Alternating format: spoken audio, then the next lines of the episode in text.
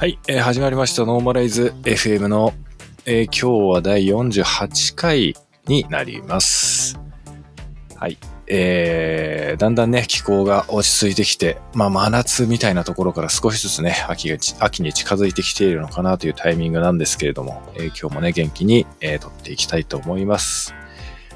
はい。で、今日のゲストは、えっ、と、クリエイティブコーディングだったたりとか、まあ、あとウェブの方でも結構どちらかというとジェネラティブアートみたいなものとかにね、結構興味のある方々だとおそらくね、知ってるゲストの方なんじゃないかなと思うんですけれども、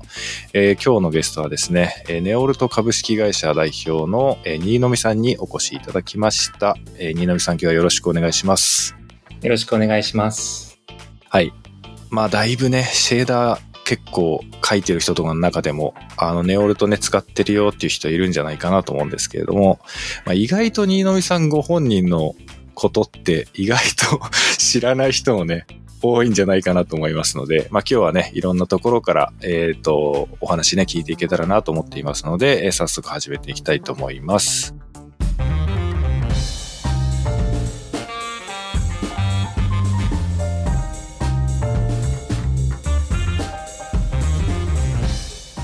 はい。じゃあ、新野さん、えー早速なんですけれども、まずはちょっとご自身の方から簡単に自己紹介をお願いしてもよろしいでしょうか？はい。えー、新野美と申します。ネオルトというデジタルアートをメインの事業領域にしている会社をやっておりまして、で、そこの代表をしております。えー2019年ぐらいに会社を立ち上げて、でそこから、こう、デジタルアートっていう、まあ、新しいテクノロジーを使ったアートを、まあ、どのように発展させて楽しめるようにしていくかっていうのを、えーやっている会社になります。で僕自身はエンジニアのバックグラウンドを持っていて、まあ、ずっとコードを書いてきた人間なんですけど、でそこからちょっとずつあの表現の分野の方に興味が移っていって、でクリエイティブコーティングっていうコードであの絵を描くっていうような活動をやったりですとか、あのシェーダーを描き始めたりとか、でそこから徐々にアートの方にあの自分の軸足があの移っていったりとかしながら、まあ、こう一貫してあの新しいテクノロジーを使ってあのまあ表現活動をやっていってでその表現をする人たちをまあ支援するような環境づくりもやろうとしているという人間です。よろしくお願いします。はい。よろしくお願いします。いやーなんか、多分他にあんまりいない感じの方ですよね。うん、うんそうかもしれないですね。多うん分なんかまあ似たようなことやってるっていうのは、あの、なんか例えば普通に会社に勤めながら趣味で似たようなことやってるっていう人はいるかもしれないんですけど、なんか自分でこう起業して、しっかりそこを軸足にした状態でなんかこういろいろ活動されてる方っておそらく他にあんまり聞いたことがなくて、結構唯一無二の存在なのかなと思ってるんですけど。そうですよね。だから、なんか、うん、コードを書いてアートを作るみたいな人とか、表現分野で、あの、まあ、テクノロジーを活かしてるって人は結構増えてきた印象はありますけど、確かにこういうビジネス的なところまでやっている人間はそんなにいないかもしれないし、まだまだ結構難しいところだと思うので、うん、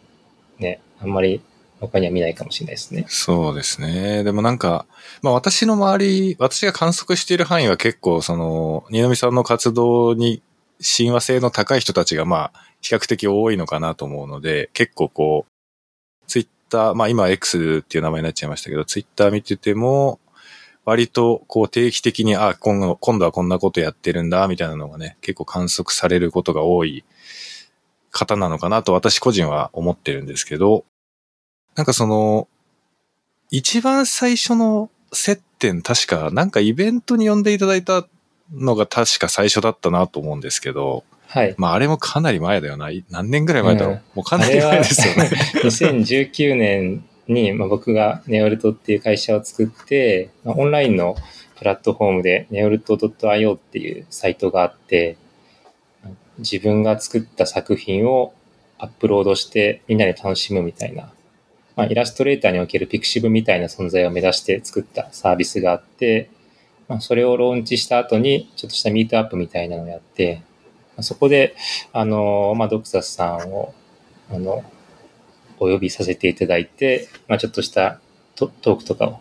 お願いした記憶がありますね。うん。あの時は確か田所先生とかも来てて、そうですね。うん。なんかいろんな結構人数もそこそこ集まってたようなうん。記憶がありますね。そうですね。で、なんか本当の最初の最初を話すと、2018年の東京デモフェストで、一回挨拶をさせてもらっていて、ああ、そっかそっか。なるほど。はい、その時に多分一方的に僕が存じ上げていて、ちょこっとだけあのお話をさせてもらった記憶があって、はい。はい。で、その後に、このまあ、ネオルトを立ち上げて、あの、まあ、ミートアップで、あの、またお会いしたっていう感じだった気がします。なんかどうですか？その当時思い描いていた未来と今現在とこう見比べてみるとご自身の中ではどういう感じなんですか？まあいろいろなね、いろいろなことがあったとは思うんですけど、現時点ではどういう感じなんですか？うん、そうですね。でも、当時はなんか、こういう、うん、デジタルアートとかのシーンをどうやってビジネスにするんだみたいなのは全く描けてなかったんですけど、まあ、NFT が出てきたりとか、まあ、それをきっかけに、ジェネラティブアートが再評価をされるようになったりとか、っていうことを受けて、こういったテクノロジーを使ったアートのシーンも、あ、ちゃんとビジネスとして成立するんだなっていうのが、今はかなり手応えがあるので、うん、まだ会社としてあの大きな成果を出しているわけではないですが、なんか、向かっている方向は間違ってないんだなっていうのは結構感じますね。なるほど。なんか、これ本当に今言うなよっていう話かもしれないんですけど、その当時私が、まあ、ニノミさんの活動とか、まあ、ネオルトとかを見ていて、はい。どう、どうやってマネタイズしていくのかが マジでわかんないっていうか、これ本当にその通りですね。本当どういうふうにしていくんだろうなっていうのが、なんか心配な部分もあったし、まあとはいえなんかわざね、私なんかが心配するような立場でもないから、なんかこう、どうしてもこう影から見守るぐらいのことしかできなかったんですけど、ただとはいえやっぱりこう、長くね、継続して見ていくとイベントを開催したりとか、個展を開催したりとか、いろいろなことやられてるのを見てて、その、少なくとも続けられるぐらいの状態ではあるっていうのが、まあ見てて分かったので、なんかそのあたりね、心配半分、興味半分みたいな感じでずっと あの見てたんですけど、はい。うんどう、どうやってマネタイズするかみたいなところは、やっぱまだ模索中というか、まあこうすれば完成っていうのはなかなかないのかなって思うんですけど。まだ非常に難しいところですよね。そうですよね。そう、だからまあここまでなんで続けられているのかというと、まあ自分がもともとコードを書いている人間だったので、まあシンプルにコードを書いてえサービスを作るお手伝いもちょこっとやったりとか、うん、まあしながら、まあ会社自体も全然小さい規模なので、なんとかあの、まあ、続けるようにっていうことを意識してやってきたっていうところですね。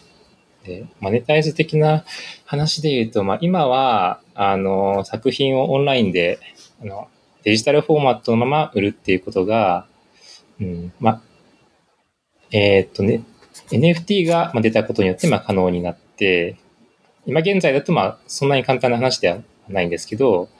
まあ、そういうことができるっていうのが、あの、一応、一時期は証明されていて、で、そこから関心もわっと集まったので、うん。まあ、絶対無理っていう感じではないなっていう、なんかやり方があるなっていうのは今思っていて、うん、それをどう、あのえー持続させる形で、えー続けていくかっていうところかなと思いますね。うん、なるほどな。いや、あの、これ別になんていうか、上から目線で言うつもりでも、こう、忖度するつもりでも全くないんですけど、はい。なんか例えば WebGL の普及活動とかも、うん。言うたらマネタイズどうやってやんの案件なんですよ、結局。あ、そうですよね。WebGL 普及活動して、うん、めちゃくちちゃ頑張って日本に WebGL 普及させるぞって頑張ったところで、じゃあどうやって、あなた自身はどうやってお金を稼いでいくんですかっていうのって、まあ似てるとは別に言わないんですけど、結局同じ問題を結構抱えてるなっていうのがあって、ゃ。うん。でまあ私の場合はスクールの運営だったりとかもあるし、まああとは、その単純に住宅、まあだから新野さんと同じで住宅の案件を受けたりとかして、まあそこから結局その生活するためのお金っていうのは稼げてはいるんですけど、ただとはいえその普及活動自体はお金を生まないっていうか、そうですね。うん、なんか思想だったり自分がやりたいって思ってるこう思いだけでは食っていけないっていう意味ではちょっと似ているところがあるのかなと思っていて、まあ、なのですごく本当に、なんて言うんだろうな、なんか諦めないでやってほしいっていうか 自分もそうなんですけど、やっぱ誰かがやってないと誰もやらなくなっちゃうものってあるなって思ってて、そうですね。やっぱそのデジタルな技術をアートっていう側面から何かこう、どんどん形にしていくっていうのは多分言葉で言うほど簡単じゃなくて、うん。それをね、なんかこう、まっすぐそこに突っ込んでいってる存在っていうのは私の中ではすごく希少な人だなって思ってるので、まあ大変な部分はね、もちろんあるとは思うんですけど、なんとか続けてもらいたいなっていうふうにそうですね。思ってますね。ドクソスさんもそうなのかなって思うんですけど、半ば使命感みたいなのを、うんうん。なんかちょっと持ってるところがあって、そうですよね。う、うんんそうなんか自分がやらないと、うん、なんだろうな、発展、別にそんなその自分を過大評価してるわけじゃないけど、なんか自分があの、なんかここでアクセル踏んでいかないと、やめちゃったらなんか可能性が一個潰れちゃうし、なんか自分にもできることがたくさんあると思うから、うん、まだ少しでも火が灯っているうちは、なんか続けようかなっていうのはうん。ありますね。いやー、もう本当にめちゃくちゃ応援し、応援してます、私。いや、本ありがとうご当にね、ざいます。いや、本当に同じって言うとちょっとおこがましいんですけど、本当にね、なんか WebGL とか WebGPU とかいろんな API があって、それを普及したり、こう、人にわかるように解説したりみたいなことって、基本的にはお金を生まないっていうか、まあでも、エンジニア、まあ日本は特にそういう傾向あるのかもしれないですけど、開発者がこう無償で記事を書いたりして情報をシェアしたりして、まあ業界全体の底上げをしていくっていうのは、まあ文化的にもともとあるっちゃあるので、うん、なんか自分がそのめちゃくちゃ壮大なことやってるとは思わないんですけど、まあとはいえでもね、先立つものがないと、うん。夢語ってるだけじゃね、何もできないんで、やっぱそのあたり難しいなとはね、普段からよく感じるんですけど、まあでもに、新野さんの場合も、やっぱなんか、うん、いや、使命感みたいなのないと多分続けらんないと思いますよ、本当に。そうですよね。うん、そう思います。うん そう思います。情熱と使命感と、うん。まあ、あとはなんか、なんだろうな、自分が頑張れば何かしら生き残れる、まあ、術を持っているっていうのも大きいかもしれないですね。ああ、そうですね。最悪、なんか受コ託でを書、くみたいな、うん、そう。ことができるっていうのは、確かに。それは確かにな。そうですね。本当に何もなかったら、なんかそれこそお笑い芸人みたいな感じになっちゃうというか、もうね、あとはやめて、ただ働くっていう 選択肢しかないみたいになっちゃうから。うんそうですね。うん、それに比べたらそうですよね。まあ、そういう、なんだな、いざとなったら自分一人食っていける分ぐらいの、なんか、あの、仕事はできるっていうのもあって始めたっていうのはあるかもしれないですね。なるほどですね。まあ確かに、それはあるかもしれないですね。まあ私も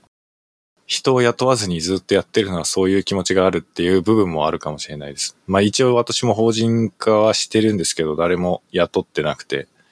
まあ一人でやってるんですけど、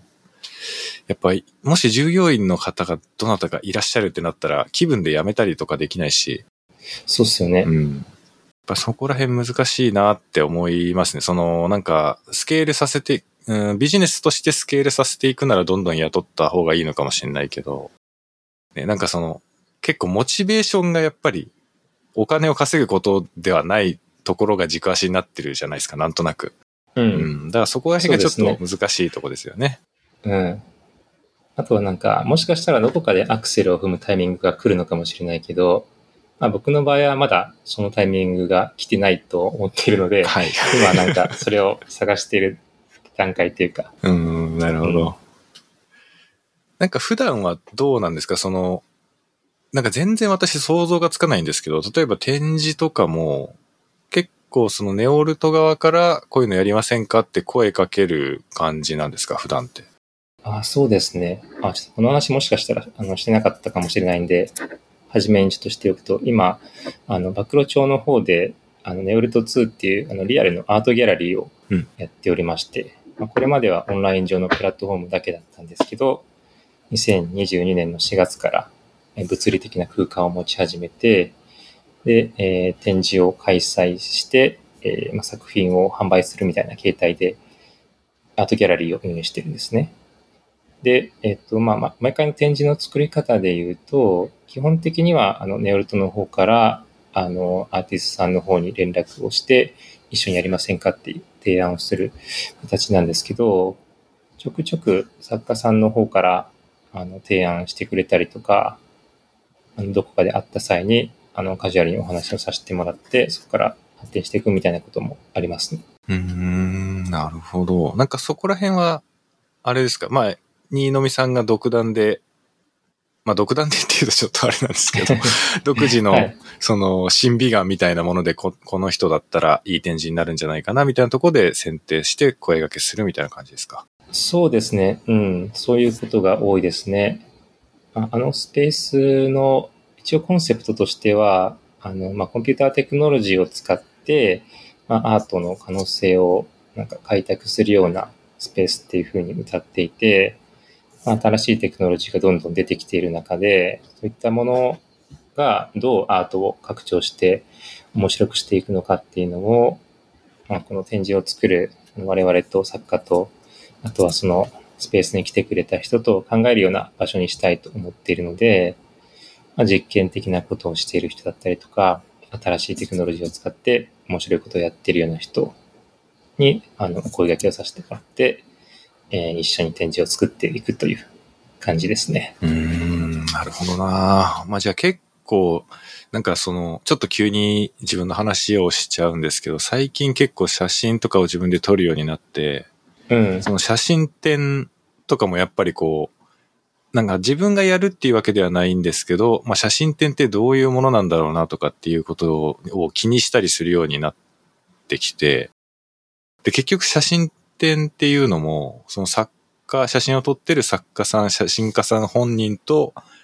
結局そのギャラリー側の人たちとか、その企画をしている人たちとど、こう、相互的な作用があって展示になってるなっていうのが、まあなんとなく分かってきて、うん、で、それをなんか分かった上で見てみるとね、ネオルトも結構、そういう場所なのかなっていうのがあったので、なんかその、結構新見さんの方からアプローチする部分も、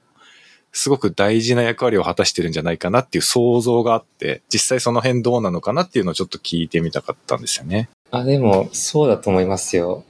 あの、ネオルト2のギャラリーも、まあ、コマーシャルギャラリーという風な立て付けでやっていて、まあ、要はそのアーティストさんの作品を展示で紹介しつつ、作品を売っていくっていう、まあ、場所なんですね。うんうんうん、で、まあ、アート作品って一般的には、あの、まあ、コレクターさんに作品を販売して、で、そういうあのコレクターさんが、この作品はこういうところがいいぞみたいなところとかを、まあ、いろんな人に伝えてくれて、で、あとは、あの、え、批評家の方がいて、この作品はアートの歴史において、なんかどういう意味を持っていて、だから、え、どんな価値があるかみたいなことを、まあ、語っていったりするんですけど、なんかそういう作品をアーティストが作って表現して終わりっていうだけじゃなくて、なんかその作品を取り巻く中、いろんな人たちがいて、アートの歴史の中でどういう価値が帯びるのかみたいなことをなんか話しながら、まあ、作っていくっていうような世界だったりするので、そのギャラリーの中で、まあ、作品を紹介する人が、なんか、えー、どのような観点でその作家を面白いと思っていて、えー、なんかそれを、えプレゼンテーションしていくのかっていうのは、すごく大事だと思うので、うん、そのネオルト2に限らず、いろんなアートギャラリーにおいても展示されている作品ってかなりそのギャラリーの人の、あの、なんだろうな、センス、センスじゃないな。なんかその、まあ、観点が非常に含まれていて、うん、すごい重要な存在だとは思ってます。うんなんかそういうのって、もともとそういうのに関わるようなお仕事されたことがあるって感じなんですか？いや、全然ですよ。あの、もう現場で叩き上げていくような感じですか？うん、そうですね。学生時代とかは、あの、まあ、デザインをやっていたので、まあ、その単に、なんだろうな、あの機械的なものを作るだけの、あの、機能的なものを作る、えーエンジニアでは、なかったんですけど、ま、そういう見た目に的に美しいものだったりとか、まあ、感覚的にあのグッとくるようなものが好きだったんですけど、最初、もうこういうクリエイティブコーディングとかを始めたときは、なんか、アートはなんか、なんだろうな、美しさだったりとか、なんかすごい、その作家の表現したいものが現れているものだみたいな。ふうに思っていて、別にそれも間違いではないと思うんですけど、なんかそういう程度にしか思っていなかったんですけど、まあこの、なんだろうな、デジタルアートをなんかいかにして、えーいろんな人に知ってもらうかっていう中で、まあ、アートのことについて自分なりに調べていったり勉強する中で、このアートっていうものの中にも、まあなんか、なんだろうな、ルールみたいなものだったりとか、なんか価値の判断基準みたいなものがあって、どういうプレイヤーがいてみたいなことをなんか知っていくと、まあ単にこの、なんだろうな、作家が持ってる内なるものを表現したものっていうだけじゃないんだなっていうのが分かってきて、うんうんうん。うん、これもなんか一種の、うんまあ、競技ではないけど、まあある程度のルールみたいなのがあったりとか、まあ、ビジネスとして関わる人がいながら回っている市場なんだなっていうのは、すごい感じたんですよね。うーん。いや、本当そうだと思います。なんかもう、本当に同じことを思いました。なんか写真展のこととか調べてた時に、うん。そのやっぱ写真もまあ一種アート的な部分があるものだと思うんですけど、なんかその、全く写真やってなかった頃の私の思ってた世界と違いすぎて、うん。ただ写真撮ってるだけやろってずっと思ってたんですけど、うん。それをね、こう、セレクトして展示して、どういうふうに展示するか、どういうふうに見せるかみたいなところって、いや、本当になんか言葉では言い尽くせないような、いろんなことを考えて、いろんなことを、いろんな人が関わってやってるんだっていうのが、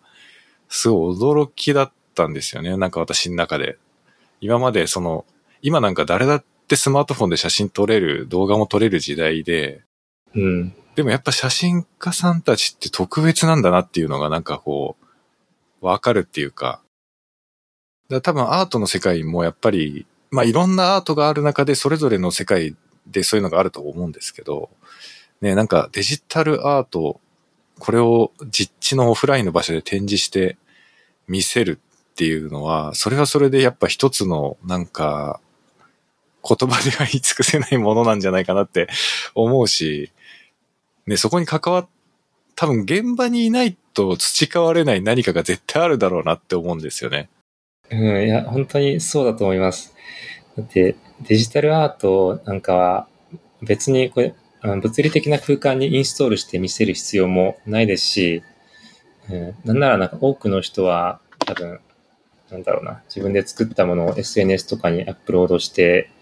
うん、まあ、たくさんの人に見てもらって、まあ、いいねとか反応があって、うん、っていうのがまあ一般的だと思うんですけど、だから自分が作ったものを、なんだろうな、どんな環境で、どういう人たちに干渉してもらうのかっていうところまでは考えないと思うんですよ。うん、考えないですよね、普通は。スうんスマホでも PC でも、まあえまあ、どんなデバイスでも、まあ、見れるので、どんな環境で見てもらうかなっていうのはあまり考えないと思うんですけど、まあ、実際に展示をやるってなったら、その空間でどんな風に見せるんだみたいなことを改めて考えたりすると、なんか日々自分が作っているものの、なんか最終的なアウトプットがどうやって楽しまれるのが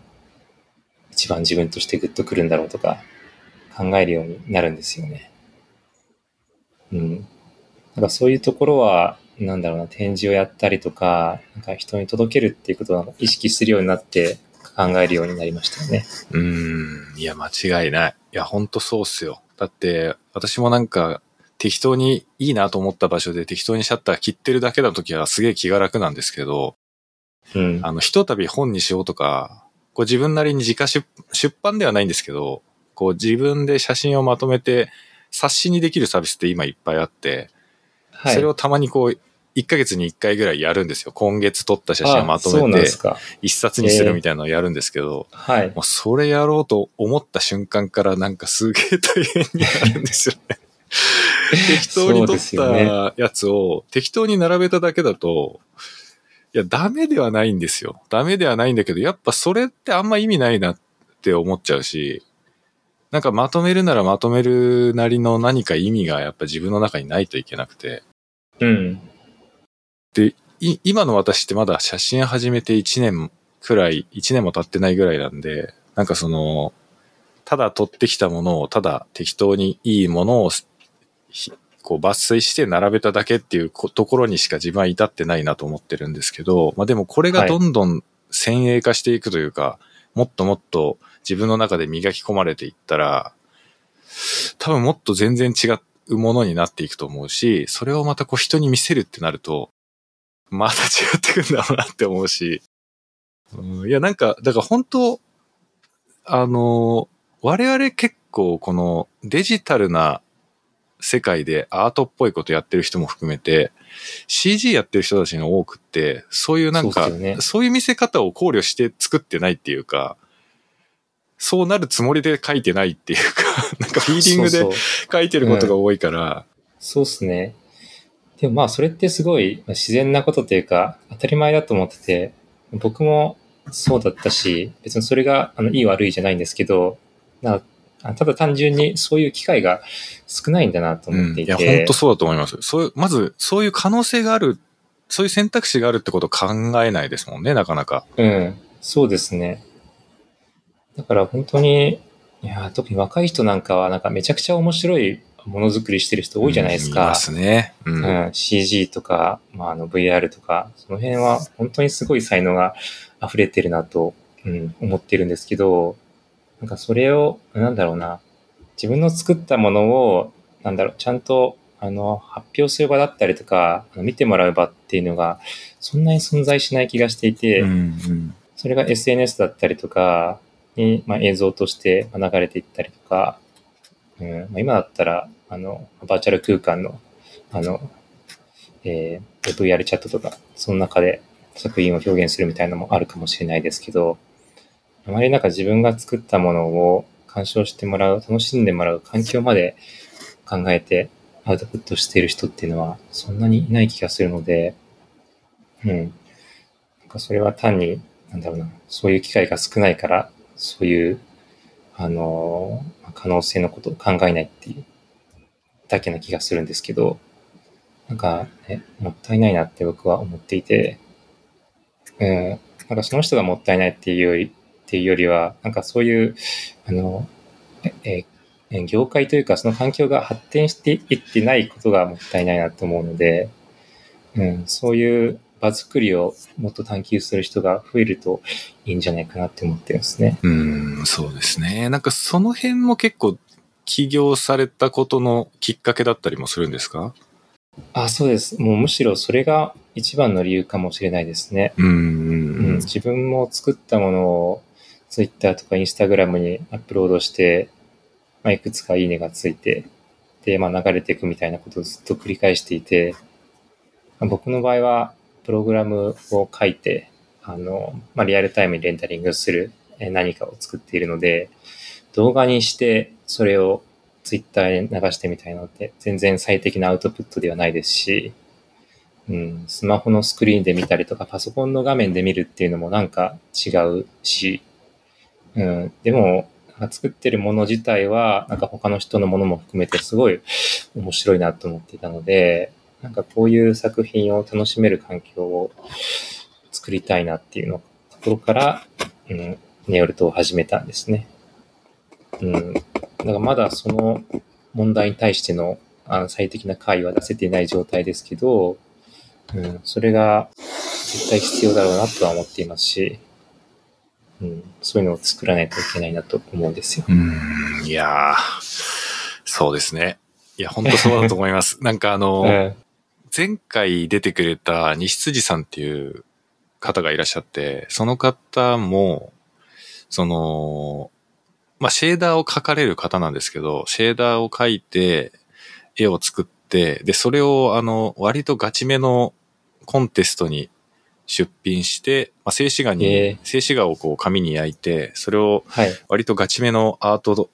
のしあのコンテストに出して、それで大賞を取っちゃったっていう人だったんですけど、えー、すごい。なんかそ、その時も私話聞いてて思ったんですけど、なんか、絶対俺たちそんなこと考えねえよなって思うんですよ。普通に考えると。うん。そのそうなんですよいや、シェね。ーダーライブコーディングしてたりとか、まあ VJ みたいなことして、うわ、かっこいい、すげえみたいなことはいっぱいやってきたし見てきたけど、それをなんか 4K で焼いてみて、出展してみようっていう発想ないし、そうですよね。で、それがなんか対象を取って有名になるみたいな道を全くこう選択肢として考えないし、うん。で、多分、それと同じように、やっぱこう、ネオルト2で展示しようみたいなことって、やっぱなかなか考えないと思うんですよ、普通は。いや、本当にそうだと思います。うん。だから多分、新見さんとか、まあ、ネオルトが目指しているところって、多分すごくそういう意味でも価値があるというか、選択肢を広げることの一つなのかなって思うんで、なんかそこら辺はやっぱりその、まあ起業のきっかけでもあったっていうお話でしたけど、すごく大事にしている部分っていう感じなんですね、そうすると。うん、そうですね。ものすごくたくさんの人が面白いものづくりをしていて、うん、それらを楽しめる環境がまだ少ないと思ったので、うん、そういうところが増えるべきなんじゃないかなって思うんですよ。いやー、間違いないっすね。それは。本当にそうだと思うわ。なんか私も写真やんなかったらこんなこと多分考えなかったんですけど、いや、なんかね、なんだろうな、なんか本当そういうことをそもそも根本から考えてないんだよな、普段。それはまあしょ、しょうがないことなのかもしれないんですけど、うん集めて展示するっていう頭がまあ、ないですよね。なんか そういう発想がないっていうか。うん、そうですね。うんなんだろうな、なんか、自分の作ってるものを、なんだろうな、うん、作品として発表するみたいなことを、あの、なんだろうな、ええ当時の僕もあまり考えてなかったし、うん、そこの、そういうのを意識しない人って多いんじゃないかなって思うんですね。まあ、自分の、なんだろうな、好奇心をベースにして表現したいものを作って、こんなものができたっていう。なんかそれは、それ自体はめちゃくちゃ面白いし、すごい意義深いと思うんですけど、うん、それを、なんだろうな、作品として、ちゃんと自分のあのコンセプトとかメッセージを込めて発信したら、もっとなんか広い層に届きそうな気もするんですよ。うん、うん、で、うん、アートってそういうものかなと思っていて、自分が表現したいものがあって、で、それがアートの歴史の中で、まあ、どういう意味があって、で、自分はこれをあの作れました。で、それを評価する人がいて、で、まあ、それに価値がついていくっていうようなものなんだと思うんで、うん、なんか別にアートである、すべての創作がアートである必要はないんですけど、なんかそういう作品としてものづくりをするっていう機会がもっとあってもいいんじゃないかなと思ってて、うん、そういったものづくりは、まあ、クライアントワークとも違いますし、なんか日々の、あの、実験的な、スケッチ的なものとも多分違いますし、うん。まあ、そういう、あの、自分の創作を作品としてアウトプットするような機会がもっと増えても面白いんじゃないかなって思うんですよ。うん。そうですね。いや、それ本当そうだと思います。本当にそうだと思います。まあでもなんか、どうなんですかね。今の若い子たちとかはどうなんだろうな。まあ、どこからが若いで、どこからが若くないっていうところの線引き難しいんですけど、ね、なんか、実際、じゃあこういう、こういう道もあるよっていうことを十分に示してあげられたとしたら、そこに一体どれぐらいの需要があるというか、どれぐらいのね、人が、じゃあやってみようっていう風になるのか、なんか私も全然想像がつかないですけど、まあでも、結構大学とかで、こう展示してとかっていうのはよくやると思うんですけど、それがやっぱ社会人になったりすると、そういう機会全然ないっていう人が大半だと思うんで、うん、そうですようね。ん。自分のなんか創作物でなんか、うん、生きていくみたいなのは、まあ当然難しいし、うん、特になんだろうな、こういうテクノロジーアート系の分野では、まあ選択肢には上がらないと思うので、うん。だからアーティストになるっていう選択も、まあほぼしないでしょうし、うん。でまあテクノロジーを使えたらそうじゃないあの、まあクライアントワークだったりとか、まあいろんなところで引っ張りだこだと思うので、うん、そういったところで全然生きていけちゃうから、うん、自分の創作で生きていかなくてもいいんですよね、きっと。うん。そうですね。うん、現実としてはそういうふうにななりがちっていうか、そうです、ね、そこに落ち着いちゃいがちですよね、うん、普通にやってるとね。うん、なんか比較する必要ないんですけど、なんか、あの、僕がやってるそのギャラリーって、なんか3つのアートスペースが入っていて、で、あの、え1個のボロボロのビルの中の、えー、3階部分が僕らのネオルト2っていうスペースで、下と上はコンテンポラリーアートのスペースなんですね。なんで、まあ、絵を描いたりとか、彫刻家だったりとかっていう方の展示をよくやってるんですけど、なんかそういう方って、えー、なかなか、なんだろうな、彫刻自体がクライアントワークにはなりづらかったりするので、えなんかアーティストとしてあの生きていかないと、うん、なんか、それの代替はないっていう人たちが多いんですよね。うん、なるほど。そう、だから、なんだろう、アーティストとしてしか生きられないみたいな人が、はい、すごい、すごい多くて、はい、はいはいそう、だから自分の作る作品で生きていかなくちゃいけないっていうような、なんかそういう、うん、ハングリー精神にも似たようなものを持っている人が多い気がしていて、うん、それは、あの、コードがかけて、ウェブサイトやアプリも作れて、でも、あの、まあ、自分の趣味で表現活動してますっていう人よりも、アーティストとしてやっていく選択が多いですよね、きっと。うん、そうですね。うん。まあ、どっちがいいわけでもないんですけど、まあ、現実問題として、まあ、いろんなとこで活動のチャンスがある、あの、まあ、プログラマーとか、そういうデジタルのクリエーションができる人っていうのは、うん、アーティストを選ばない人が多い気がするんですよ、ね、いや、そうかも。そう言われてみたらそうかもしれないですね。うん。そう、本当にどっちがいい悪いんじゃないんですけど、そうですね。そう、だから僕がこういうあのギャラリーの仕事を始めてみて、あそう、そうなんだなって、すごい思ったんですよ。いや、面白い。その話めちゃくちゃ面白い話ですね。それ確かにあるかもしんねえな。いや、多分そうだと思いますよ。実際そうだと思います。それ多分なんか新見さんの感覚の話だけじゃなくて、多分ちゃんと調べたら統計的にも絶対そうだと思いますね。うん。うん、なるほどな。いや、確かにそうですね。なんかデジタルな人たちって、まあ、なんていうか、本当にいろんなお金の稼ぎ方ありますもんね。デジタルの技術ってね。うねうん、うん、確かに。そうっすね。確かにそうだな。まあ、彫刻しかできないってなったら、ねえ、そしたらもうそこにかけるしかないですもんね、すべてを。そう、そうなんですよ。だから結構、なんだろうな、変態的なものづくりをしてる人が多くて、そういや、本当に自分のすべてをその作品につぎ込んで、うん、なんかそれに向き合ってるんだろうなっていう人がたくさんいるんですよね。そうですね。いや、だからその純度まで高められるデジタルな人って多分、なかなかその環境がそれを許さないというか、そういうふうになりにくいんでしょうね、多分ね。うん、そうだと思いますね。うん。だから、なんだろうな。こういうそのデジタルのものづくりをしている人でも、なんか自分の作品を作って、それが、あの、まあ、コレクターにの手に渡ってお金になるっていうことだったりとか、そういう創作によって生きていく可能性があるっていうのを、なんか知ってもらうというか、そういう実例をま、まあ、たくさん作ることで、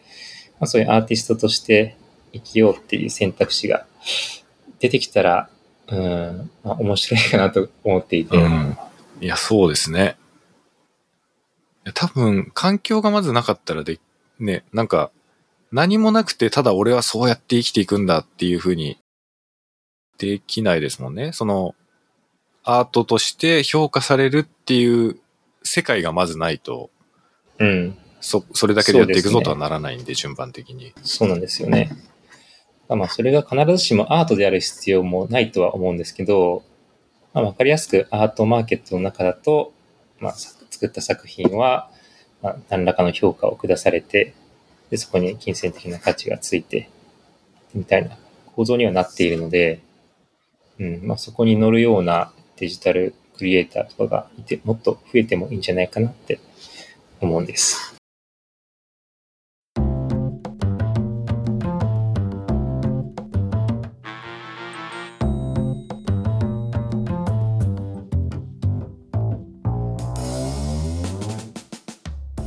えーなんかその、私全然無知なんで、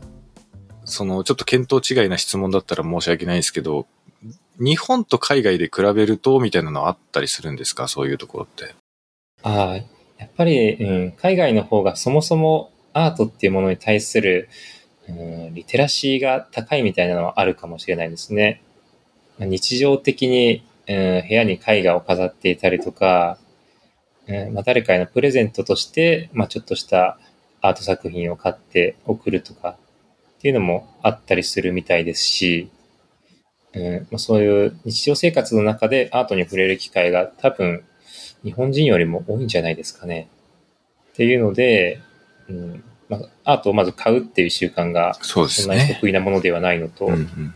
まあ、日々生活していて、そのアートがまあ身近に溢れているので、アーティストになるっていう選択肢をする人も多いのかな。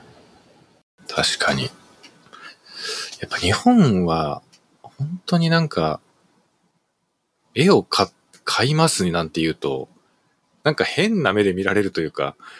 ね、単純にアートを楽しんでる人っていう風にはなかなか見なされない見え方になっちゃいがちなそうですよところはありね。ますもんねう。ん、日本人って、あの、美術館の、あの、まあ、企画展あの、ゴッホ展とか、なんか、何々展とか、まあ、あったりすると思うんですけど、そういうのに対する来場者数って世界的に見てもめちゃくちゃ多いんですって。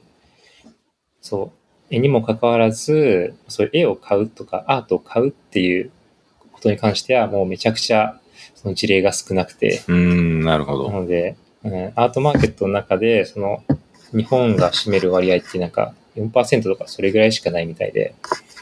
まあ、あの、アート作品を売ってビジネスをするっていう意味では結構厳しい市場らしいんですけど、うん。でも美術館にはめちゃめちゃ多くの人が足を運んで、興味はすごい持っている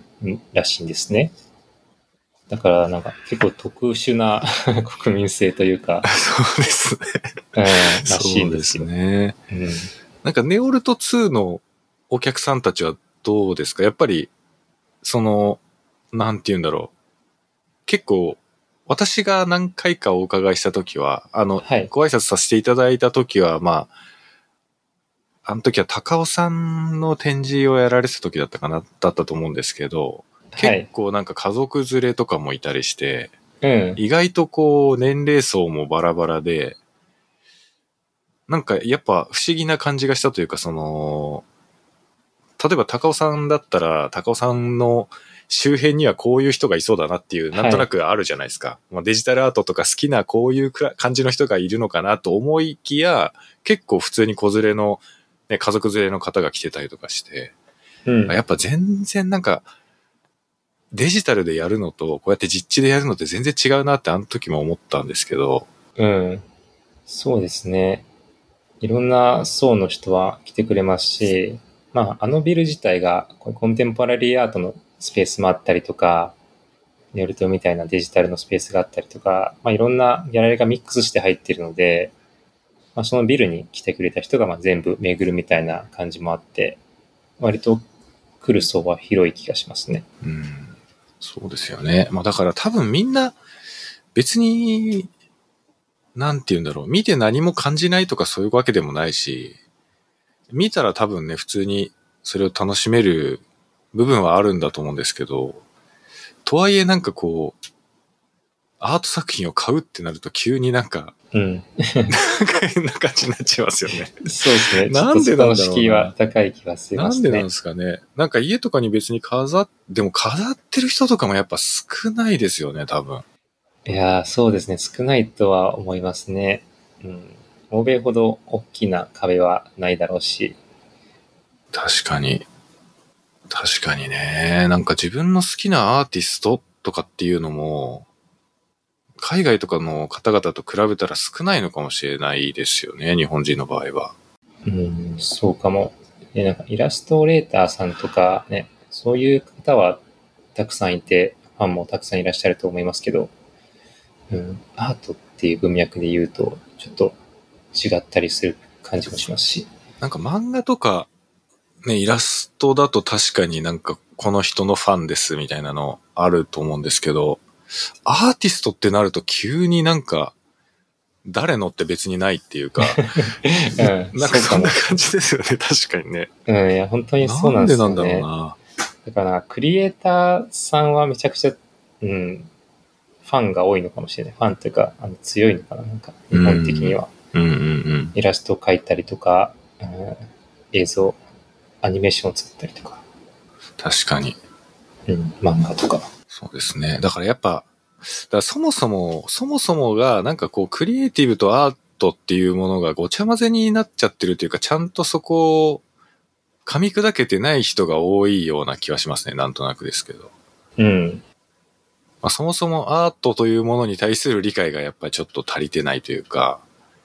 まあだから先ほどその新見さんはリテラシーの、リテラシーという言葉で表現されてましたけど、まあまさにリテラシーなのかもしれないですね。うん。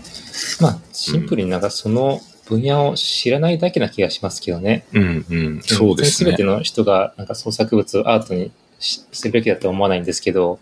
単純になんか作ったものを、になんか価値が帯びて、それがなんか評価をされて、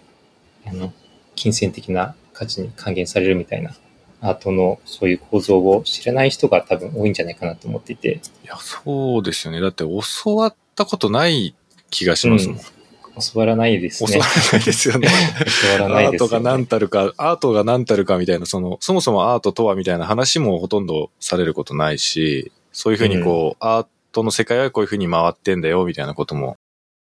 教わることないですもんね。うん、そうですね。そう。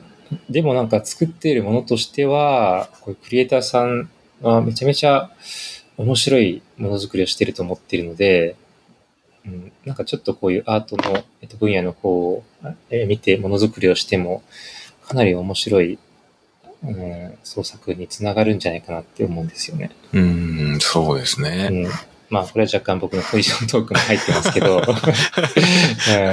でもなんかそういうなんか、うん、アートの分野でなんかクリエイクリエイティビティを発揮するデジタルクリエイターさんとかもっと増えてもいいんじゃないかなって思ってるんですよ。うん、そうですね。いや、なんかもっと、なんか結構、スクール、その WebGL スクールとか JLSL スクールでも。よく言う話なんですけど、なんか人に見せようと思って作るものって、絶対変わってくるですよね。そのなんか自分の感覚でただシェーダーを描いて、ああ、綺麗な絵ができたなとかかっこいい絵になったなっていうだけのものと、なんか作品として作るっていう視点で取り組んでいるものって、明らかに別のものになるじゃないですか。そうですね。うん、だからやっぱアアーティストであれとは別に思わないんですけど、まあスクールの中でもよく言うのは、あの、やらないのはマジで損ですよっていうふうにまあ言う、うん言うんですよ。そのスクールの、せっかくスクールという環境があって、みんなで一斉にスタートラインからバーンってこうスタートしてやっていくわけだから、その、恥ずかしさ、自分はこんなものしか作れないみたいな劣等感だったりとか、恥ずかしさみたいなものって、本当にもったいないから、うん。なんかそれを見せたからといってバカにするような人いないじゃないですか、別に。うん実際問題として。そ んなものを見せんじゃねえみたいなことを言う人っていないし、その、結局自分で自分にブレーキをかけてるだけだと思うんですよね、多くの場合って。うん。うん。そう思います。ら社会にね、社会に対して、やっぱり、その、母数の多いところに対してボーンって放り投げれば、それは中には心ないことを言う人だったり、いてもおかしくないと思うんですけど、まあ少なくともスクールみたいな環境下で、みんなで学んでいこうっていう状況下で、お前のやつダメだろみたいなこと言うやつは絶対いないわけで、だからもう、やらないと損ですよっていう感じのことをまあ結構最初に言ったりするんですけど、うん。ね、なんか、多くの人がそういうモチベーションで作品作りしたら全然違う世界が実は開けてくるんじゃないかみたいなのはやっぱり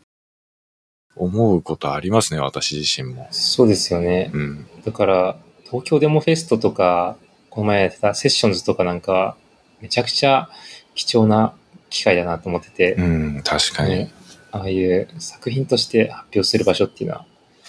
めちゃくちゃ意義深いなって思ってるんですよね。うん、いや、本当そうだと思います。まあ、なんで、結構 JLSL のスクールの方では、発表会やる、やったりしてるんですけど、やっぱね、ああいうのはすげえいいなと思いますね。うん。うん。で、すごくなんか、出した人はめっちゃ、なんか、良かったって言ってくれる人が多いような気がしますね。うん、で、これやったことないとわかんないじゃないですか。うん。うん、と、俺は思ってるんですよね。その、俺も東京デモフェスとかなんかで作品出した時に、こう、みんなで見るわけですよね、その作品を。で、自分の作品が流れるか流れないか待ちながらこう、ドキドキしている時っていうのが、なんて言うんだろう。得難い経験なんですよね。なんか言葉で説明できないっていうか。うん。だから絶対やった方がいいですよって いつもみんなに言ってるんですけど、多分なんか、ほんと作品作り、なんかちょっとすごい話が迷走してきたというか、すごいなんか変なとこに迷い込んじゃったような感じの話題で申し訳ないんですけど、なんか私はその、やっぱデジタルアート、まあアートじゃなくてもいいとは思うんですけど、はいやっぱ作品を作れる環境っていうのが、うん。もっともっと増えていったらいいなっていうのは単純に思ってて、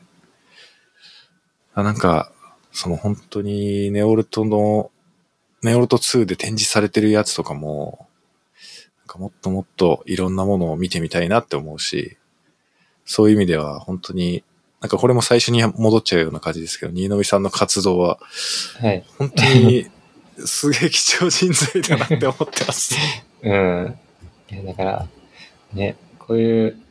WebGL も含め、あの、まあ、プログラミングが、まあ、一個のツールだと僕は思っているので、なんか、この、コードで書いてるからといって、必ずしもこのスクリーンの中で全てを完結させる必要もないと思うので、うん、なんかそういったプログラミングを、なんか別のメディアに落とし込んだりとか、別の形態で作品として発表することができるっていうのも、まあ、アートっていう、まあ、割とまあいろんなジャンルを包括しているフィールドだからできることなのかなと思っていて、映像であれば、まあ、映像として、あの、まあ、出力をしないといけないと思うので、MP4 だったりとか、まあ、リアルタイムのスクリーンで見る映像にしなくちゃいけないんですけど、コードで作ったものを、えーまあ、3D プリントに落として彫刻にしてもいいし、うんううんん。そうですなんね。かススクリーンを組み合わせて立体的な彫刻みたいなのを作って、で、その表面のサーフェイスを、まあ、テクスチャーみたいに貼って、そこにシェーダーを描いてもいいし、なんか一個の自分の表現のツールとして、こういう WebGL とかプログラミングを使うっていう選択肢も全然あり、ありだと思うし、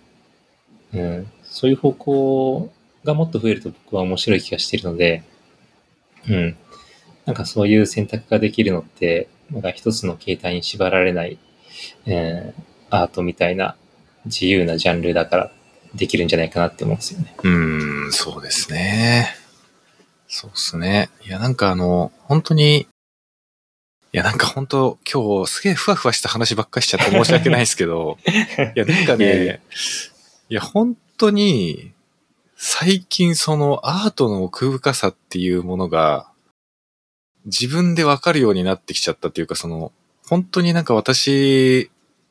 なんて言うんだろう、そのアートみたいなもの特に全然やってこなかったし、あんまりそういうこと考えてこなかったし、はい。まあエンジニア前としているというか、プログラマー前としているというか、何でもロジカルに考えちゃうようなことばっかりやってきたですけど、なんか写真をやり始めたせいで、なんかこう、自分のアーティストっぽいところがなんか少しずつ開発されているような感覚があって、素晴らし、素晴らしいじゃないですか。それでなんかもうね、もう気になってしょうがないですよね。そうんのアートというものに対して、アンテナがすごい立ってしまっているような感覚があって、うん。で、なんか本当に自分で自分を殻に閉じ込めてんなっていうことをすごく感じるんですよね、最近。はい。っていうのは、例えばなんか写真展とかのウェブサイトとかを見ていて、で、こういう写真、こういう作品が受賞しましたよ、みたいな、その選考結果のページとかをこう見ていると、あパッと見マジでわけがわかんないっていうか、意味がわかんない絵なんですよ。その絵だけを見たときに。はい。で、な、これの何がすごくてこんなことになってるんだっていうことがまずわかんないし、でもわかるようになりたいなとも思うし、で、よくよくその作品の解説とか読んでみると、えっ、と、AI でジェネレートしたものをディスプレイに移して、そこに観光紙を重ねて観光させたやつを写真に現像してみたいなことが書いてあって。はい。もうとんでもないこと考えるやつがいるなと思って。うん。で、その人はなんかその要は AI という最新の技術がある中で写真とはどうあるべきかみたいなことを自分なりに表現したっ。ていうことなんですけど、ど。うん。いや、こんなとんでもねえこと考えるやついるんだっていうことの興奮がもうん。う襲ってくるし、で、それを、それを分かった上で、さっきの意味わからんやつを見てみると、なるほどなっていう風になるんですよ。で、その自分の中で消化できた時のこの、なんていうんですか、アドレナリンが出る感じが、アートって本当にすげえなっていう風に思うんですよね、最近。うん。はいはいはい。多分なんかデジタルな、まあ、例えばネオルト2とかで展示されてるものとかも、その、さっきね、作り手とギャラリーの人との、まあ、共同作業というか、みんなで作ってるものだよっていうのもあお話あったと思うんですけど、結局見る側がどれだけそこをうまく受け取れるかみたいな部分もあるし、で、そこって逆になんていうんですか、その、受け取り方は受け取りっていうの自由っていうか、うん。まあ、読み取れて嬉しいっていうのも一つ正解だと思うし、うんわかんないままっていうのもまあ、それはそれでダメではないと思うんですよ。だなんかその懐の深さっていうか、奥深さみたいなもんが、なんか最近すごいあの、個人的に自分の中ですごくうん。言語化できない興奮みたいなものがあって、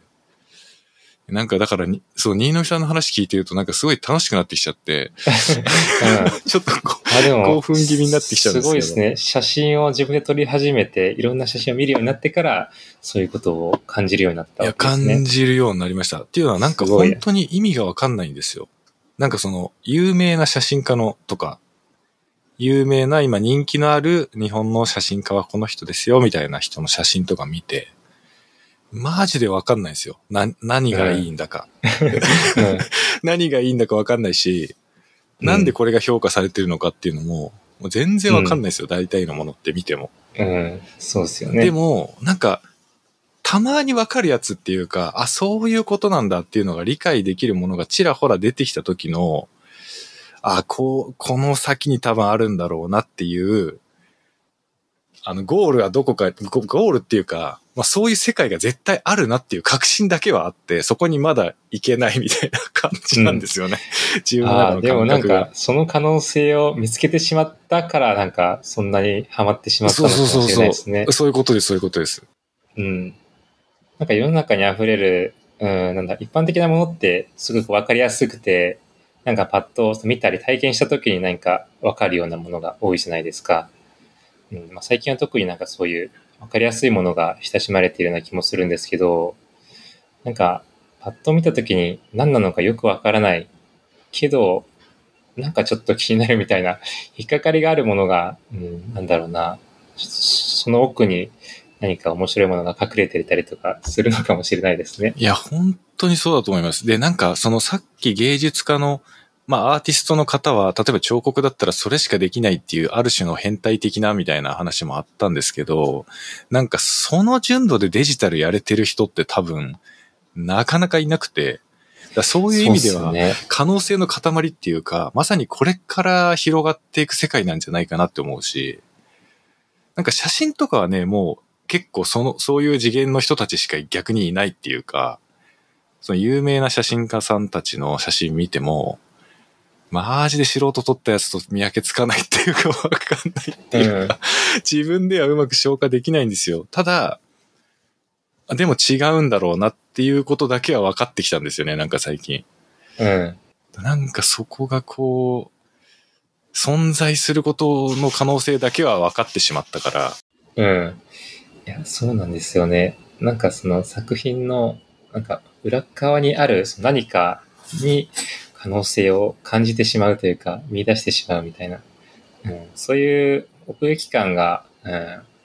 アートには、まあ、顕著にあるような気がするから、うんうん。まあそこに結構グッと来ているのかな。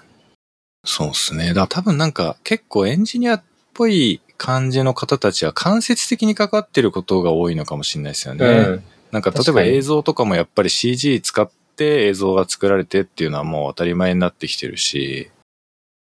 なんかみんな近い場所にはいるんだけど、自分自身が何かすごい煮詰めて煮詰めてこう、味の濃い感じになったものをドンって出すみたいなのは、あんまりやってる人が、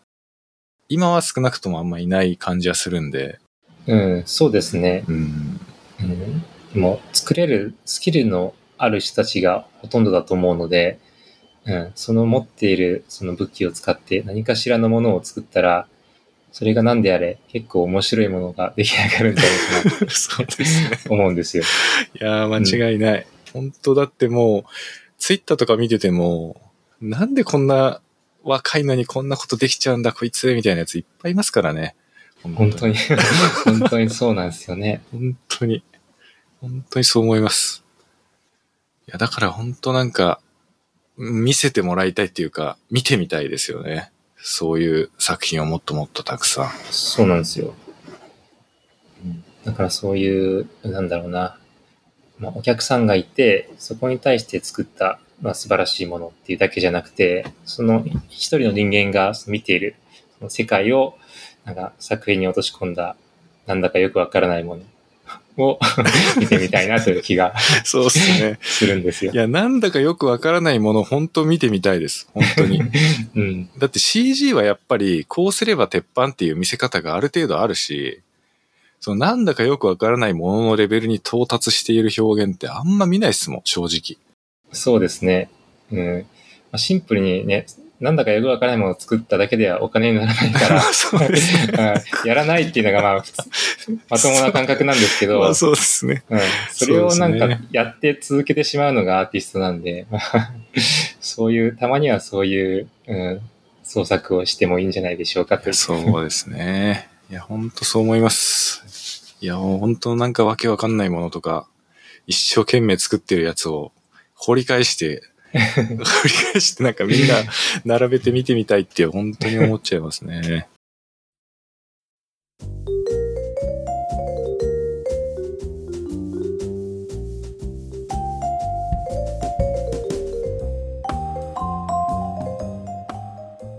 なんか、新野美さんご自身はどうなんですか？その、自分自身ははい。クリエイターなのか、それともアーティストなのかで言うと、どういうふうに捉えてるんですか？自分自身のことは。自分は、うん、結構最近はアーティスト思考も強くてですね、うん、まあ、ネオルトと、ネオルトの代表としては、そういったアーティストさんの活動を支援するようなことをやっているんですけど、同時になんか自分として表現したいものもたくさんあって、うん、で、そういう表現したいものが、やっぱりアートというフォーマットで出すの、出す方が、うん、合っているんだろうなってお思うんですよね。うんうんううん。ん。まあ自分はプログラムを書いて何かしらのビジュアルを作るっていうことが多いんですけど、映像を作りたいわけでもないですし、えーなんだろうな、インタラクションできる、あのーまあ、インスタレーションををつそれだけを作りたいわけでもないし、なんかアウトプットのメディアがすごく自分はその時によって変わるので、何か、うん、映像作家とも言えないし、なんか、うん、なんだろう、CG アーティストも言えないし、もちろんイラストレーターでもないし、っていうふうに考えたときに、アウトプットの形態はまあ何でもありで、なんかその表現を自由にできるアートっていうフィールドがあっていて、うーん、なるほど。で、かつなんか、その自分が作るものはなんか、視覚的には別に普遍的なものかもしれないですけど、自分が見ている世界を自分なりに解釈して、なんかそれにコンセプトを与えて作品として落とし込むっていうことが楽しかったりするので、うん、そういうことを考えていくと、シンプルなクリエーションっていうよりは、なんかアートとして見てもらった方が、うん、自分としてはいいんですよね。うん。だからまあそういったものが最近は合っているなと思っていて、じゃあやっぱそういう意味ではすごい天職というか、いなるべくしてな、現在に至ってるっていう感じですよね、そうすると。うん。いや、本当にそうかもしれないですね。まあ、一応このアートのことをまあずっと考えて、まあ、それとテクノロジーを組み合わせて何ができるかっていうのを考えていく中で、環境づくりもやりたいし、自分として表現したいものもどんどん生まれてくるっていうところで、うんまあ、アーティストでもあり、まあ、その環境を作る、まあ、起業家でもあるみたいな感じで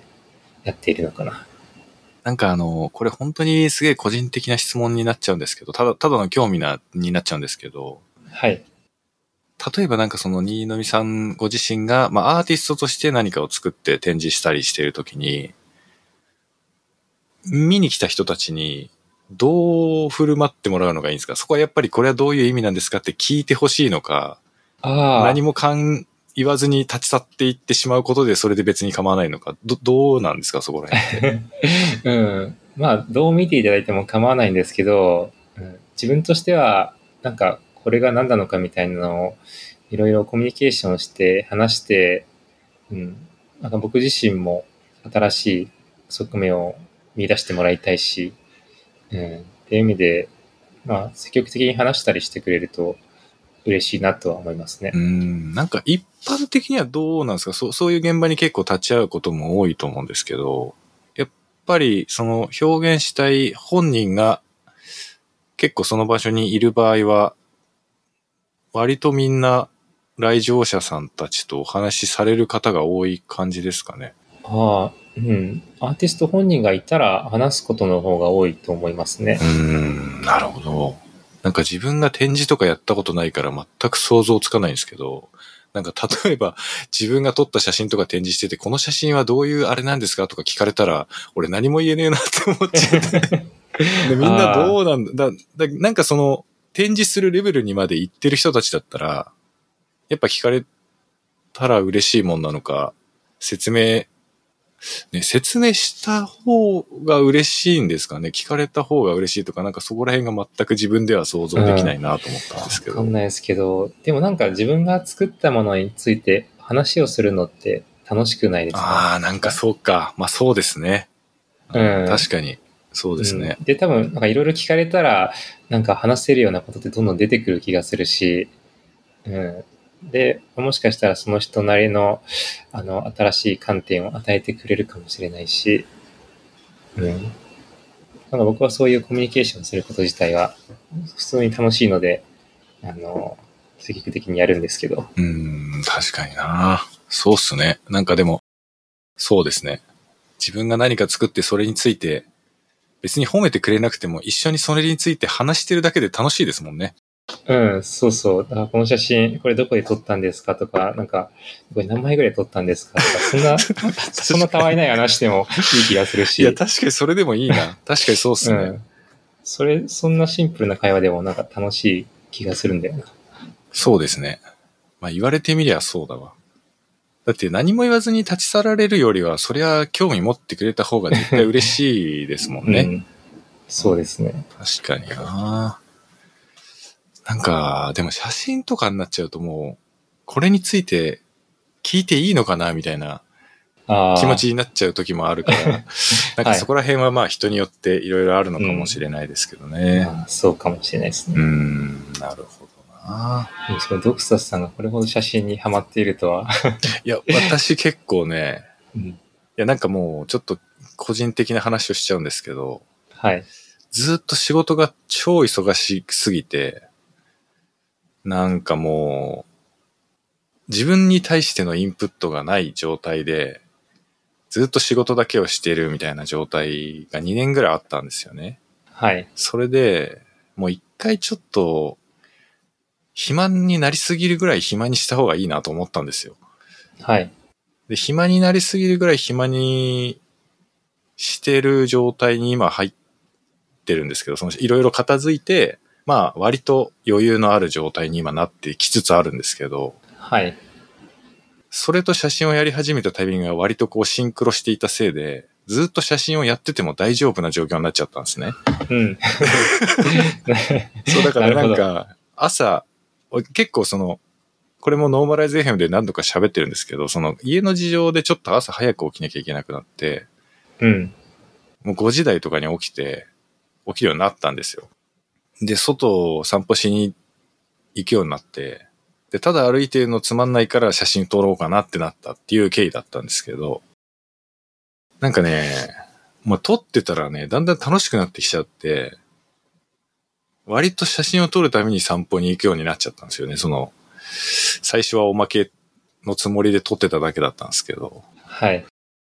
で、時間も結構よ余裕があるんで、朝6時ぐらいに起きて3時間ぐらい散歩して写真撮って、で、家に帰ってきてそれを選別して、フォルダーの中でいらないやついるやつを選別して、で、こう、その中から、その日の何枚かをセレクトするんですよ。その残ったやつの中から、その日の何枚かをセレクトして、はい。で、その写真を上げてるツイッターアカウントの方に、ペッて上げて、まあ、別にそこでは何も言わないんですけど、はい。でそれをさらに月でまたまとめて一冊の本にして、すごいっすね。ってやってると、うん。別に自分がアーティストになったとは思わないんですけど、なんか磨かれてくるもんがあるんですよね。やっぱりなんか違って見えるようになってくるっていうか、続けてると違うものに感じ始めてくるんですよ。少しずつなんですけど。うん。で、今はなんかもうな作品を撮ってる感覚でカメラを撮り、撮れるようになってきたって感じですね、だんだん。うん。作品を作るつもりで構えられるようになってきたっていうか、ただなんとなく撮ってたところが、なんとなくその最終的に作品になるなっていう感覚で撮るよう、撮ることができるようになってきたっていう感じで、なんかね、もう本当に一日の半分ぐらいを写真に使ってますね、今は。すごいっすね。やっぱりその選ぶっていうプロセスが大事なのかもしれないですね。取ったものを選別してうん何を見せるべきかみたいなことを考えて、うん。で、それを今度写真を撮るときも意識するようになって、うん、そうで多分どこに出かけるかも多分意識するようになって。そうですうね。ん、そういうサイクルがなんか、うん、なんかその世の中をその見る、うん、なんだろうな、レンズがちょっと新しくなったじゃないけど、うん、見方がちょっと変わるのかもしれないですね。いや本当にそうだと思います。なんかもう、見えてる世界は全然違いますね、1年前と。うん、やっぱり、こんなとこにこんな世界あったんだっていうのを、意外とみんな、見てるようで見てないですからね。それがまあ、1年前の自分を思い返すとわかるっていうか、目には、視界には入ってるけど見てないっていうか、うん。捉えてないものがいっぱい無数にあって、で、写真をやり始めると、やっぱ、同じもの撮ってたらつまんないから、いろんなものを撮るようになっていくんですよ。続けてれば続けてる分だけ。で、こんな、しゃがんでここ見てみたらこんなもんあったんだ、みたいな感じのこととか、まあ、いろんなことがあって、いや、ほんとね、1日、まあ、3、400枚くらいは撮るんですよ。ええすご3い。時間とか外にいるんで、400枚とか撮って、で、その中から、まあ、残るのがだいだいたい数十枚残って、その数十枚残ったやつの中から3枚ぐらいとかがツイッターにの上がって、で、さらにその中から1ヶ月にまとめて100枚ぐらいが本になるんですけど、ね、そんなこと1年やってたら、それはなんかおかしな感じになってきますよね、多分。うん。やっぱりそうですよね。それを続けてたら、なんか自分の中で何かしら、うん、なんだろうな、表現したいものとか、なんか見えてくるものは出てきそうですそう、なんかね、もう無関心ではいられなくなるっていうか、嫌でも何かがこう抽出されてきちゃうっていうか、自分というフィルターを通して残ったものが見えちゃうんですよね、なんか。よね。うん。で、それをやり続けていくと多分その変態的な人になっていくんだと思うんですけど。うん。そうですね。いや、そこれですよ、本当に。ドクサスさんみたいな、こういう行いを する人が増えてくると面白いなって。そうですよね。だからデジタルアートとかをやる場合も多分同じで、なんかこうもうとにかくシェーダー描くのが楽しい。シェーダーを毎日毎日少しずつでもいいから毎日描くみたいなことをやってると、やっぱりその自分の中で一つの形が見えてくるっていうか、作品にする価値のあるものが自分の中でこう立ち上ってくるっていうか、うん。で、それをやっぱなんかアウトプットする場所がないっていうのはすごく悲しいことっていうか、もったいないじゃないですか。そうですね。うん。だからまあ、なんか写真だったらまあいっぱい写真展とかもあるし、なんかすごい大きいショーとかもあるし、まあ自分がそれに応募するかどうかはまた別の話ですけど、少なくとも場は用意されていて、だデジデジタルの世界もね、もっともっとそういうアウトプットしていい場所っていうのが増えたらいいなっていうのはやっぱ思いますね。うん。うん。ちなみにドクサスさんがその本にしたりしてるのは何か目的があったりとかするんですか？それともこれまで撮ったものがあるから、せっかくだからまと最めたいな初はせっかくだからだったんですよね。最初はせっかくだからっていう感覚だったし、なんかその、なんていうんですかね、セレクトしてみるっていうことを一回やってみようと思ったんですよ。うん。その写真家になるとかそういうことは別に思ってないんだけども、同じことをやってみたいっていうか経験してみたいと思ったんで、一回その1ヶ月分の写真を全部並べて、まあ並べてっつっても別に印刷とかはしてないでディスプレイ上なんですけど、こう全部並べて見てみて、その中から引っ張り出してきたやつを本にするつもりで並べてみたんですけど、うん。これは相当大変だなと思って、ただごとじゃねえなと思って、うん。でもまあ、初心者なんで、まあ何も考えてないっちゃ考えてないですよ。適当になんか、見栄えよく並べてみて、いや、ここになんか余白を入れた方がいいのか、入れない方がいいのか、二つ並べた方がいいのか、一つで、ちょっと余白広めで置いた方がいいのかとか考えるじゃないですか、わかんないなりに。うん。うんで、そのわかんないなりに考えて、いや、これはただごとじゃねえっていうことが分かって、ちょっとなんかもう飽きるまでやってみようかなと思って毎月やってるって感じうんですね。ああ、うん。なるほどね。はいはい。いや、本当にね、枠あるかないかで全然違って見えるんですよ。写真の見え方が。いや、そうっすよね。うん。だからなんか、すごい、うん、だから本当自分が別に写真家になろうとまでは思ってないんですけど、こんな世界があるんだっていうことが面白すぎて、やってしまうって感じですかね。いや、いいですね。めちゃくちゃいいな、それ。いや、だから多分デジタルで何かを作ってる人たちも、作品にするするつもりでやったら全然違う世界が見えるんですよね。多分なんですけど。いや、本当にそうですよ。うん。うん。めちゃくちゃそうで、普段作ってるものも、じゃあ、例えば物理的な場所で展示するってなったら、そのまま普段作ってるものを出しても、なんかいけてないなって思ったりとかするから、だからそれ用にどうやったらかっこよく見れるのかとか考えると、ちょっと作り方も変わるし、あ物理的な空間じゃなくてもいいかもしれないですけど、ウェブサイト上で綺麗に見せたりとかするとかを考えると、多分ただ作ったものをレイアウトするだけだと、なんか違うなみたいなのはあると思うんそうですよね。うんいや、本当そうだと思います。なんか、いや、本当にそうだと思います。やっぱさ、なんか作品にするぞっていうつもりでやると、あの、本当に全然別物になってくるなっていうのは、なんか最近もう身をもって感じているところではあるんで、本当にそうだと思いますね。うんなんか、大事ですよね。新浪さん自身はどうなんですか？そういう、こう、普段から結構意識して作品にするっていうつもりで取り組むみたいなことって割と普段からやられてるんですか？せ制作だったうんり創作だったりするときに。そうですね。結構意識してそういう時間は取るようにしていて、うん、自分の作品作りはコンスタントに、うん、やってますし、まあ一方で、まあ、素振りみたいな感覚で、スケッチ、スケッチのような感じで、短時間で作るみたいなことも、できる限りやろうとしてますけどね。うん。いやー、なんか、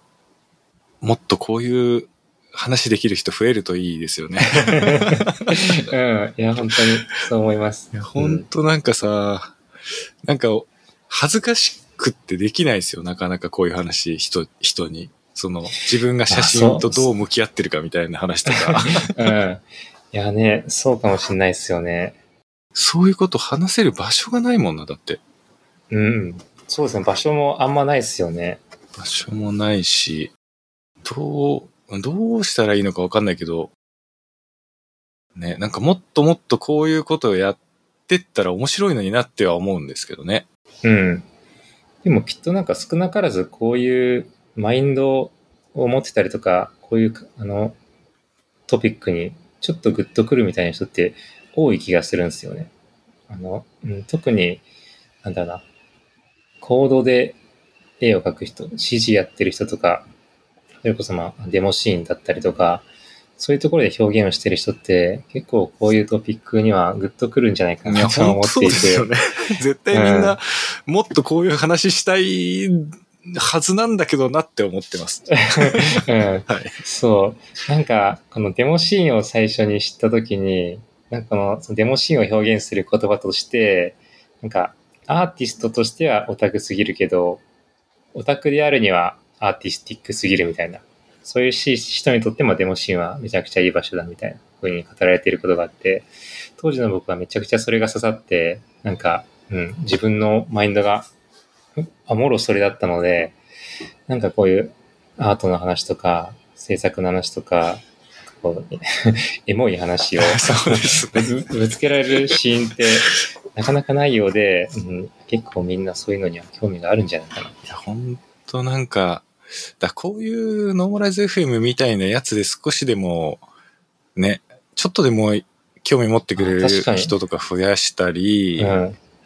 確かにそういう観点では、こういうポッドキャストってめちゃくちゃ貴重ですね。そう、なんか考えてることやっぱり音にして世の中に届けられる。まあ聞いてる人そんな別に多くはないんですけど、届けられるっていうのはすごい価値があるなって思うんですよね。うん。いや僕もドクタスさんがあ写真を最近やってるのは知ってましたけど、なんかここまで どっぷりはいハマってて、しかもかなりアーティスティックな方面で グッときてるとは、ちょっとし知らなかったいや、から。なんかすごいな本当なんかね、自分でも想像してなかったっす。最初やっぱ、ちっちゃいコンデジを買って、コンデジ、コンパクトデジタルカメラを買って、はい。それでまあ携帯のスマホの延長線くらいの感じで撮ってるわけですよね、なんとなく。まあスマホより画質がいいんだろうぐらいの感じで、まあ撮ってるんですけど、最初は。まあでも最近なんかもういろいろ考えちゃいますね。まあ別に本当に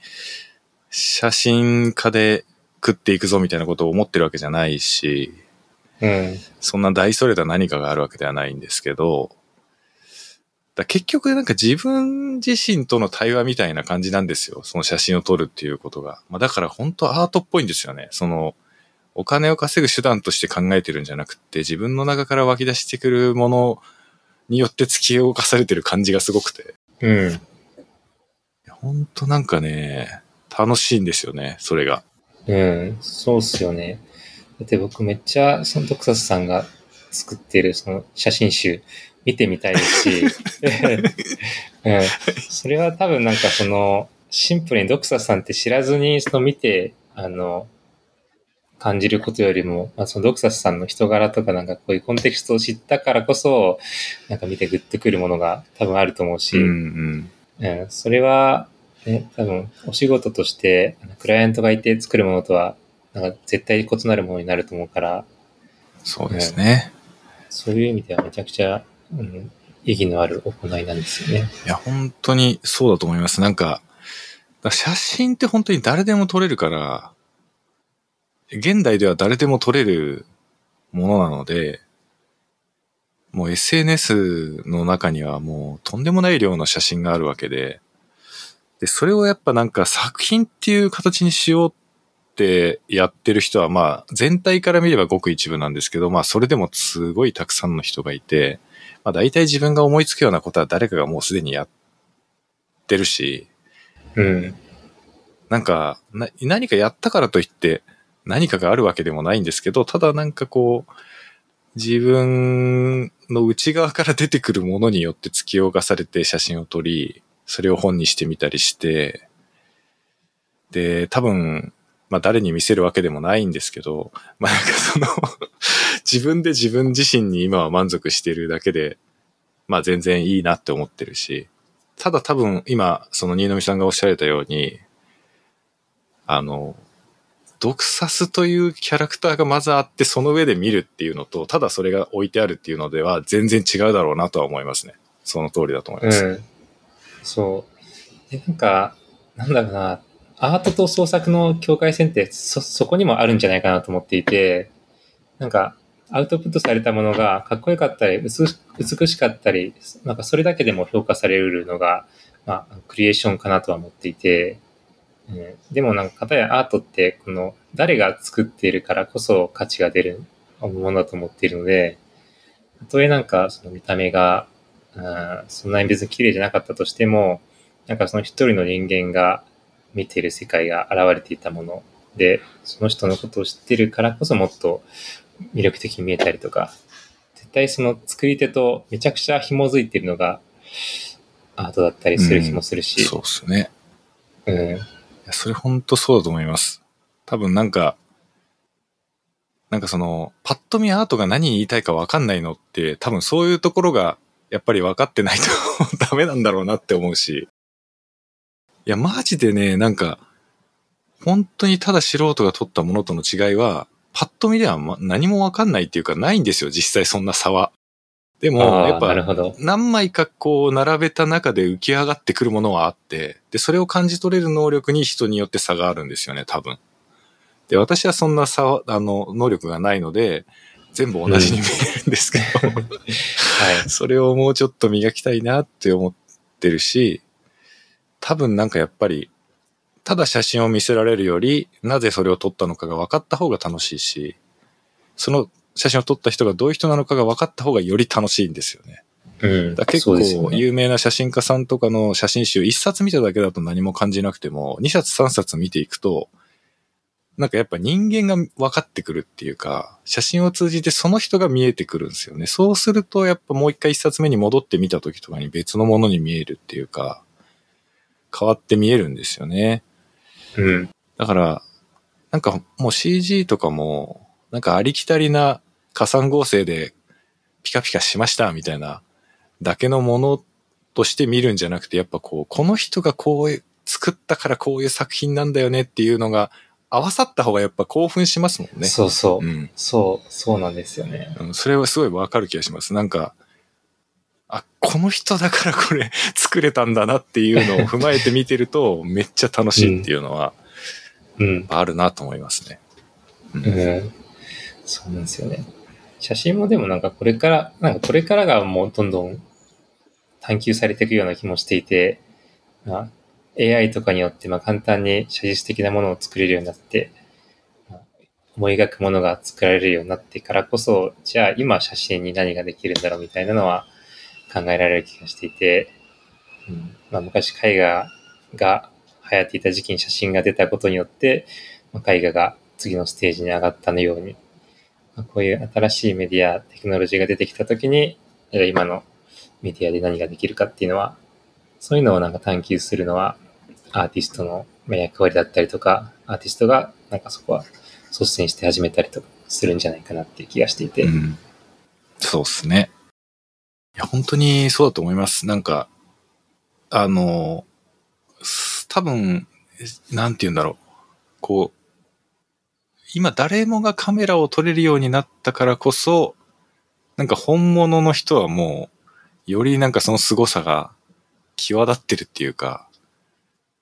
ちゃんとこう作品として捉えようと思ってそういう目で見てみると全然違うなっていうのはやっぱわかるし、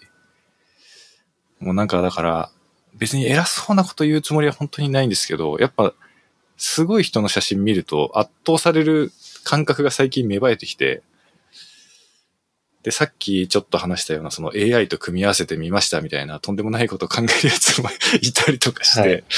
すげえ楽しいなって思ってますね。うん。だからこれからの時代の写真っていうものを、ちょっとこう、もうしばらく見ていたいなっていうところはやっぱ私も思うところがありますね。本当に AI で何でも作れちゃいますからね、今の時代。そういう中で、果たして写真が、写真だって結局デジタルなんだから、ピクセルの集合でしかないっていう意味では、CG と一緒ですからね。あるうん。そうですね。デジタルカメラで撮る写真はね、そうですよね。だそういう中でね、写真というものが、果たしてどういう風になっていくのかみたいなのはすごい興味があるし、で、なくなっちゃわないだろうなとも思うんですよね。なくなっちゃうことはないだろうなと思うから、ただ写真の定義が変わっていくっていうか、そのフィルム時代の写真とはまあ明らかに違うものになっちゃってるわけで、同じように定義が変わっていくんだろうなとは思うんですけどね。うん、そうですね。で、そういうなんか、写真とは何ぞやみたいなのが考えられる時代に、それでも写真の価値を探求するのは、うん、多分、なんだろうな、クリエーションとして、なんか商業的な写真を撮る人たちってよりも、なんかこういうアーティストだったりが、なんか写真を、うん、メディアとして使っているようなアーティストの人たちの方が、そこを必死になって探求するんじゃないかなって気がするんですよね。ん。そうですね。うんいや、なんか、いいですね。なんかこういう話ができるだけでもう楽しくなってきて。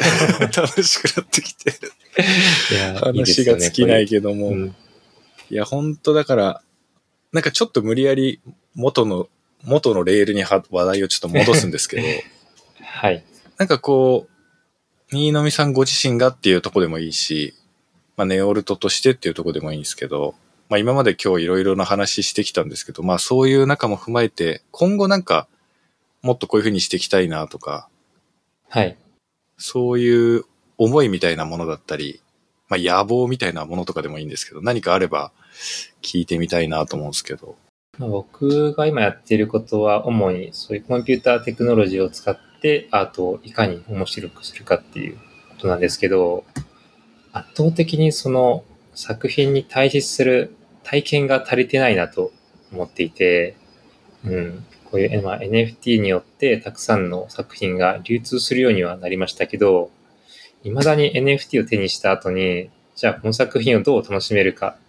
っていうことは、まだ提示されていないのがほとんどだし、スマホで見たりパソコンで見たりとかっていうのがほとんどだし、で、まあ、物理的な空間で展示するにしても、その場所に行くっていう制約はありますし、これだけいろんなテクノロジーが出てきたにもかかわらず、そういう新しいテクノロジーによって使われる、作られた作品を楽しむ体験自体が全然ないっていう、そこをやっぱり解決したいなと思うんで、うん、その作品に対峙する、まあ、鑑賞体験になるのかなっていうものをもっと作りたいと思っていて、うん、そこをネオルトとしてはやっていきたいなってういうんふうに思ってます。なるほど。じゃあまあ結構、なんていうんですか、結構オフラインで実地でやるっていうところに今のところは重点を置いてるというか。うん、今は、そうですね、今はそうですけど、でも、それも多分自分の中で100%納得できる 回ではないので、うん、そうですだかね。ら正直そうだな。なんかその VR とかなんかめちゃくちゃ期待してますし。そうですよね。だから、ね、なんか、こう、いわゆるパソコンのモニターみたいなもの以上の何かがまだ、ね、別のものがこれからどんどん出てくるかもしれないから、そうです、そうです。その、オンラインでディスプレイ越しに見るっていうことを否定するわけでもないってことですよね。まあそういうことの延長線上も含めて、いろんな見せ方とか体験を提供できたらみたいな感じですか。そうですね。もう VR 空間だったら、なんかディスプレイに出すっていうことは必要ないと思うから、もうその空間全体、あのワールド全体を一つの作品とするようなものがたくさん出てくると思いますし、うん。まあ、一方でそういうスクリーンに表示して作品とするっていうものについては、まあ自分の部屋に飾れるようにしたりだとか、うん、っていうようなことがもっとあってもいいと思うし、うん、その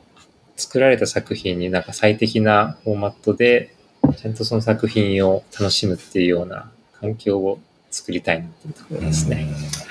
いやー、いいですね。なんか、ね、ほんと今日、呼んでよかったなって思ってます。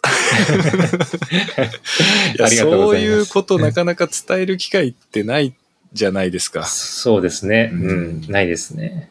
ぱりね、言葉に、なんか思ってはいてもなかなか言葉にする機会がない。で、やっぱそれがすごい、ね、社会的損失というと言い過ぎかもしれないんですけど、こういうこと考えてる人がいるんだよっていうことがちょっとでもね、誰かの耳に入るだけでも、まあ勇気をもらえる人がいたり、ね、いろんなこと感じる人がいるんじゃないかなと思うし。そうですね。もうなんかここまで、えー、深い話をすることってそんなに多くないし、うん。うんこういうお話がいろんな人に聞いてもらえるっていうのもあまり多くないから、こういうポッドキャストとかは非常にありがたい機会ですね。そうですね。すごく重要な存在ですね。いや、本当に、いや、なんか私は一人で自分の写真の話ばっかりしちゃいましたけど、いや、でも、え、そういう話って、その結構、いろんな人にしてるわけじゃないですよ、いや、全然してないですよ。してないそうですよね。。だから、この回を通じて、そういうドクサスさんのアーティスティックな一面を 垣間見る人も多いわけですね。いや、でもまだちょっと、あ自分がアーティストとはちょっとおこがましくて言えないですけど、うん。でも、ね、そういうマインドを持っているっていうのは、すごく面白いし、いや、興味を、興味深いな、それは。まあ、いつか、いつかどっかで展示できたらいいなとは思いますけどね。まあでも、なんかそこに自分が至ったなって思えるのがいつになるのかはちょっと想像できないですね。今の時点では。やっぱ今はただ初心者が、素人がこう好き勝手に撮ってるだけっていうところにいるんだろうなって思うから。うん。でも、それだけでも、ちょっとドクサスさん的には見える世界がちょっと変わったっていうところで、うん非常に大きな 出来事だったんじゃないいや、ですか。本当にそれは思いますね。なんて節穴の目をしていたんだ、俺はっていうのは、本当に思います。本当に。だから、多分これ、ここで出会ってなかった人生と出会った人生は、相当違うなと思いますね。うん、相当違うなと思います。うん。まあ、写真を通して多分自分自身に向き合っているっていう、まあ、ことだったかなとも思うので、うん。やっぱ何かの自分のためにものを作るっていうのはな、そういうことでもあるんじゃないですかね。いや、本当そうですね。うんなんか自分のためにやることってあんまり普段実際ないっていうか、まあなかったんですよね、そんなに。そんなになかった中で、なんか写真だけは、こう、なんだろう、自分のために撮ってる感じなんで、誰にも邪魔されないっていうか、もう自分の好きにやりたいようにやるみたいなところが、私の人生の中では珍しい出来事かもしれないですね、結構。うんだからなんか楽しくて、ついつい、ついついのめり込んでしまったっていう感じだったんですけどね。うん。いや、すごいことですよ。本当にそういう、経験をできるっていうのはね。なんかこういうのも結構運が絡むっていうか、うん。ね、写真なんてだって、例えば5年前の自分に対して、この中でどれかにはまります。どれでしょうって、その中にカメラとか写真って入ってても、多分選ばないですもんね。それぐらい、それぐらい自分でやると思ってなかったから、マジでなんか、運もあるなって思います。なんか、本当にタイミングとか、うん。環境の変化みたいな、運があって、出会ったり出会わなかったりするなって思うから、まあだから本当ネオルト2とかも、そこに行ったことによって人生変わる人絶対いると思うし、ああ、まあ確かにね、うんそうかもしれいや、ないです。本当にそうだと思いますよ。だから、そういう環境があるっていうことは本当に、すごいことだなって思いますね。うん。やっぱ続けることは大事ですね。そうですね。ちょっとあの、そうですね。あの、大変だとは思うんですけど、ぜひ続けていただきたいですね。ね、本当に。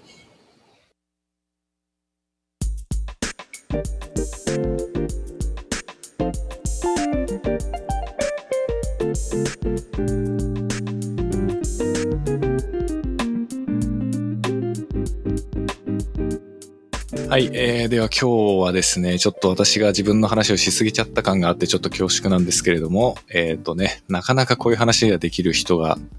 いないので、ついつい私もテンションが上がって喋ってしまってね、本当に呼んでよかったなと思いました。はい。なので、はい。えっ、と、新見さんの方から、えっ、と、告知など最後ありましたらっていうね、えーところでお聞きしましたところ、えーちょっとお知らせあるということなんで、えー、新見さんの方からお知らせよろしくお願いします。はい。えっと、来月10月の6日から9日まで、東京の天王洲というエリアで、ミトヨアアートフェスティバルというアートフェアがあります。で、えーそのアートのイベントにネオルト2、えっと僕がやってるギャラリーで参加をしますので、えーよかったらぜひ遊びに来てください。なんかこれは、どっかウェブサイトとか、リンク的なものは、もしあるようだったら後でちょっと教えてもらえれば。はい。あの、ウェブサイトありますので、後で共有します。はい、ありがとうございます。ショーノートの方にもね、それ貼っておきますので、興味のある方はぜひ、行ってみてください。ど、なんか内容的にはどんな感じなんですか？これ。はい。えっと、このアートフェアでまあ作品を展示をしながら、えー販売をするっていうような形態のイベントで、このミートユアートっていうあのイベントが、割と、あの、比較的、ん？なんだろうな、新しい、あの、アーティストとか、まあ若い作家さんとか、そういう人たちをもっとプッシュしていこうっていうようなフェアで、まあ、ま現代アートは中心なんですけど、他にも音楽とかファッションとか、まあいろんなカルチャーをミックスしたかなり大きなイベントになっていて、テノーズアイルっていうあの寺田倉庫とかがあるようなあのエリアがあるんですけど、その辺の一体を全部ジャックしてやる大きな大きなイベントらしくて、そのアートフェアのあの1ブースにあのネオルト2として出展させていただくんですね。で、そこに、あの、まあ、サッカーの作品を何個か展示をして、あの、僕も作品を、あの、出させてもらうんですけど、はい、ちゃっかり、はい。はいはい、そういう感じで、まあ、作品を展示しつつ、販売しつつ、いろんなアーティストに出会えるようなイベントになっております。なるほど。はい。いや、まあ、だいぶ、そんな規模のでかいやつだとは知らなかったんですけど、なんかちょっと楽しみですね。うん。はい。ぜひ、あの、気になる方は、チェックしてみていただければと思います。ありがとうございます。はい。じゃあ、新野さん、ちょっと今日は長くなっちゃいましたけど、あの、はいありがとうございました。あ ありがとうございました。いろんなお話が聞けて、私はもう、だいぶ楽しかったんですけど。いや僕もドクザスさんのちょっと新しい一面が見れたようで 楽しかったです。ありがとうございます。はい。はい。じゃあ、あとは最後の、えっ、と、いつものノーマライズ FM の、えーお知らせになりますけども、ノーマライズ FM では、シャープノーマライズ FM というハッシュタグで、えー皆様からのご意見、ご感想など、えー募集しておりますので、えー何かね、感じることがあったら気軽にシェアしてもらえたらと思います。はい。では今日はね、この辺で終わりにしたいと思います。最後まで聞いてくださってありがとうございました。